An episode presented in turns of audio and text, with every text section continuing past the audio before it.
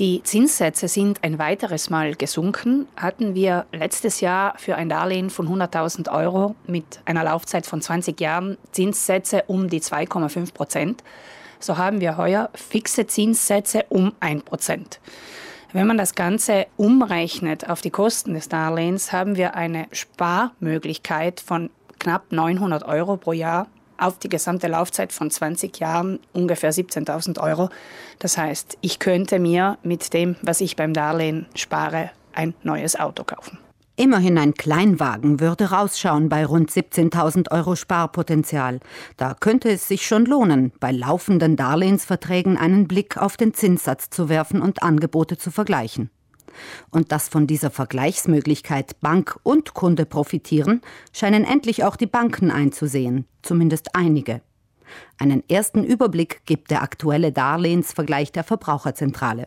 Wir haben erfreulicherweise von drei Banken eine aktive Teilnahme festgestellt. Das heißt, die Funkstille ist so langsam unterbrochen worden. Abgerundet haben wir das Ganze mit Angeboten von den Webseiten jener Banken, die nicht teilgenommen haben. Und wir haben auch die Zahlen aus einem nationalen Vergleichsrechner noch dazu genommen, um wirklich einen Marktüberblick geben zu können. Ich vergleiche also meinen aktuellen Zinssatz mit dem des Vergleichs. Wenn ich große Unterschiede feststelle, besorge ich mir schriftliche detaillierte Angebote und mit diesen in der Hand kann ich dann an die Ersetzung des Darlehens gehen.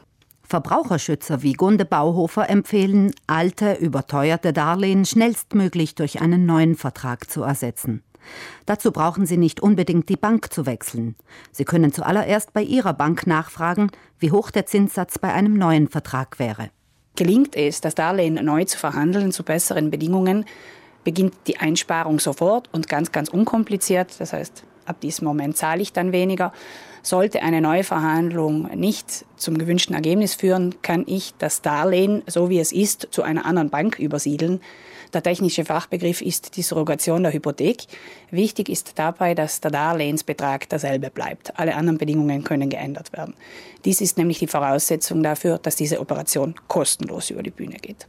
Bleibt noch die Frage, wie lange es dauert, einen Darlehensvertrag durch einen neuen zu ersetzen. Das Gesetz sagt, das Ganze sollte innerhalb von 30 Tagen abgeschlossen sein.